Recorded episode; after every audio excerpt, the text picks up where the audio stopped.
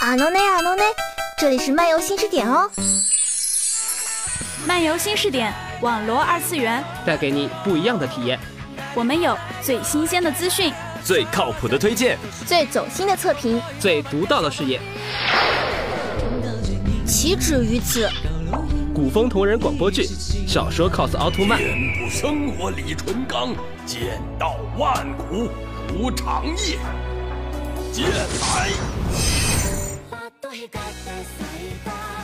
这里不仅是宅腐机的桥头堡，也是二次元的前哨站。让我们带你一同漫游，体验全新世界。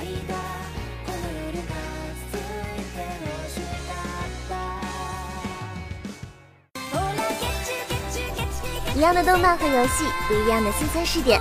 欢迎收听新一期漫游新视点，我是播音小凡，我是播音东君。童年是永恒的话题，动漫存留着过去，还记得吗？小学的时光，每天放学回家，打开电视，屏幕上生动活泼的不是喜羊羊，没听过托马斯小火车的鸣叫，也不认识光头强。那个时候，少儿频道播放着一些别开生面的动漫。还记得小学一年级的傍晚吗？斜阳透过窗洒在地上，风穿过客厅，电视机里播放着标清的日漫，是那时候所有人都喜爱的百变小樱。少女与魔法，百变的装扮风格，并肩作战的小伙伴，懵懂的仰慕与好感，蜜糖味道的友谊和爱情。小樱不愧是初代萌王。也许所有看过这部动漫的孩子，梦里都曾遇见过库洛牌，手里握着和萌王如出一辙的魔法杖，为了守护和信念而战。课间十分钟的角色扮演，也有人宝贝一样紧握着手里的复刻钥匙，相信下一刻小可就会出现在身边。当年稚嫩的我们。有谁不会对温柔的雪兔哥和男友力 Max 的桃矢哥充满憧憬？时隔多年，当透明卡牌片再度回归，小樱长大成为了一个初中生，知识一如既往娴熟可爱，小狼似乎更有担当了。新角色陆续登场，年幼时明英的怦然心动也终成正果。时光倒回的结局，迎来的却是新的一天。初代萌王的回归带来更美好的篇章，他们的故事永远是勇敢且甜蜜的。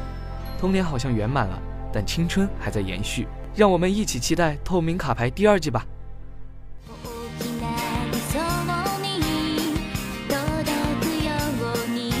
动漫的梦幻不止于百变小樱，同样是魔法系少女，东京猫猫则是截然不同的画风。少女突然变成猫是一种怎样的体验？谢邀刚下课，走到日本，中学一年级，十五岁，一个混乱的早晨。本女主桃宫梅正和全校女生都爱慕着的男神青山雅，也在 Reddit 动物展约会。一只可爱的西表山猫融进了我的心脏，像血液一样循环到了四肢。Oh my god，这真是太不可思议了！当我惊叫着醒来时，才发觉其实自己在约会时睡着了。不，也许这并不是梦，因为从此小梅变得非常奇怪妙。从五层楼高的护栏摔下时，居然可以稳当着陆，会像猫一样叼住碗里的鱼。和朋友说话时，不自觉地邀请他们和我一起学猫叫。不仅如此，还有猫尾巴和猫耳朵会时常出现。我发现自己可以运用魔法变身，哎，好开心哦！不仅如此哦，我还发现了一家非常可爱的咖啡屋。咖啡屋里的人据说就是让我变成魔法使者的人，而我的使命嘛，当然是拯救地球啦！从此，小梅猫猫寻找其他四位使者的旅途正式展开。惊不惊喜，意不意外，刺不刺激？等我找到我的小伙伴了，再回来补充。嗯嗯嗯，好的。采访完可爱的小梅猫猫，我们言归正传，顺便再卖一波安利。大家还记得大明湖畔的青山同学和奇秀哥哥吗？清秀男神和贤内霸总，你 pick 哪一款呢？有记得当年所有人都在搜集四位猫猫的贴纸的时候，总有那么一两个画风清奇的小机灵鬼，偷偷藏匿起两位男神。哎，妈妈问我为什么贴纸是湿漉漉的。不知道，我不知道，我真的不知道。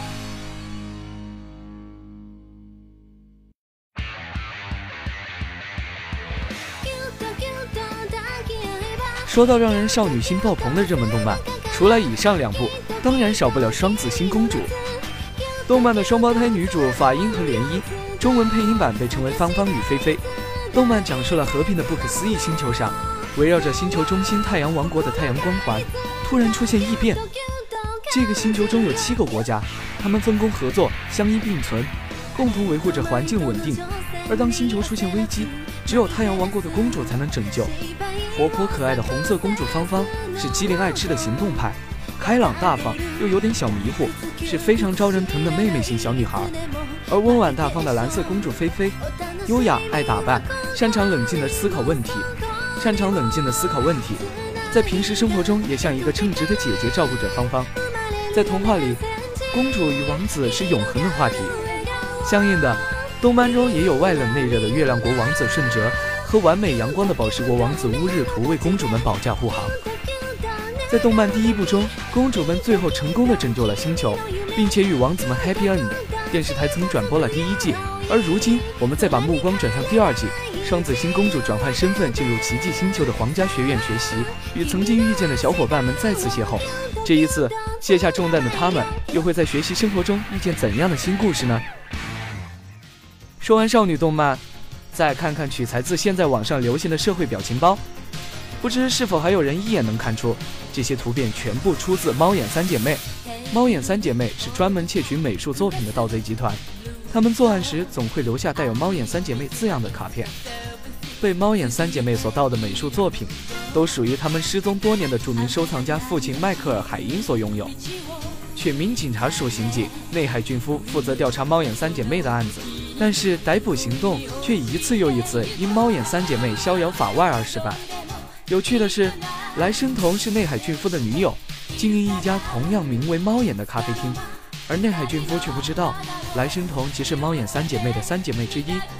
还记得猫眼第一集，当大姐皱着眉头告诫小童：“只要他还当一天警察，他就是我们的敌人。只有偷回所有的艺术品，我们才能破解父亲失踪的真相。”层层迷雾笼罩，爱情亲情相缠，理智与情感碰撞。小时候，三姐妹行动时的飒爽英姿，与阿俊冒着傻气却令人感动的执着。激动、揪心、好奇，与众不同的题材，理所当然会为电视机前的我们带来欢乐。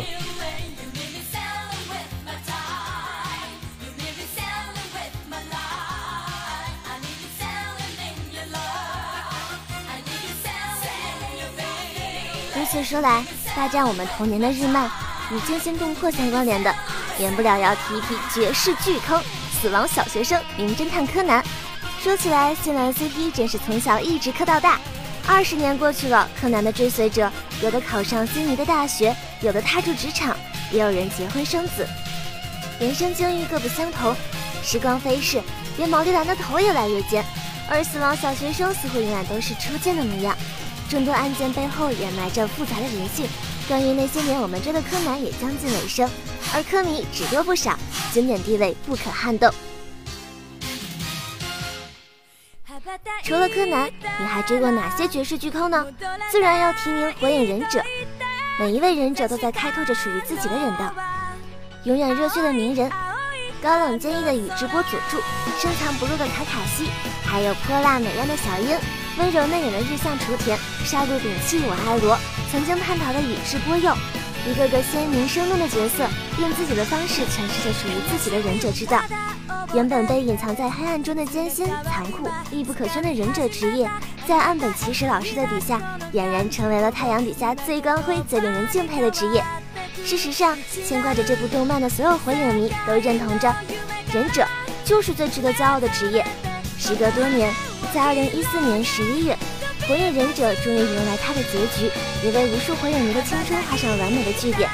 鸣人成为七代火影，并与雏田有了一儿一女。佐助与小樱结婚，有了一个女儿。卡卡西作为六代火影，收了阿斯玛和西日红儿子为随从，和凯出外游历。小李在训练他的徒弟，偏偏开了一个武器店，然后在和女人搭讪。大结局貌似是给了所有人一个完美的结局，大家终于在和平的世界找到了幸福。而后不久，新的篇章再度开启，青春不老，薪火相传。海贼王是另一种意义的热血，相信绝大多数人的脑海中都曾有过这样一幅画面：戴着草帽、咧着嘴大笑的少年，意气风发地说出：“我是要成为海贼王的男人。”想要我的财宝吧？想要的话可以给你。去伟大的航道找吧，我把一切都放在那里了。财富、名声、权力，曾经拥有一切的海贼王戈尔蒂罗杰，临死前留下的这句话，让全世界的人们为，让全世界的人们趋之若鹜，奔向大海，扬帆起航。于是，世界迎来了大海贼时代。为了寻找传说中的秘宝 One Piece，少年路飞同样开启了波澜壮阔的旅程。小时候，我们看过的日漫数不胜数，而今回忆起来，那是童年的糖。日本动漫给予中国动画启蒙。现在打开电脑，看着分类繁杂的国漫，除了幼儿所喜欢的动画，并不缺乏受众更广、成年人也喜闻乐见的新兴势力。秦时明月、天行九歌、狐妖小红娘、全职高手、魔道祖师。近几年国漫飞速发展，令人欣喜的同时，再仔细想想，我们的童年真的仅止于日漫吗？当然不是。下一期，我们将带领大家细数那些年陪着我们长大的国漫。好了，那今天的漫游新视点到这里就要和大家说再见了。感谢编辑四阶，感谢导播江山，我是播音东居，我是播音小凡，我们下期再见，拜拜。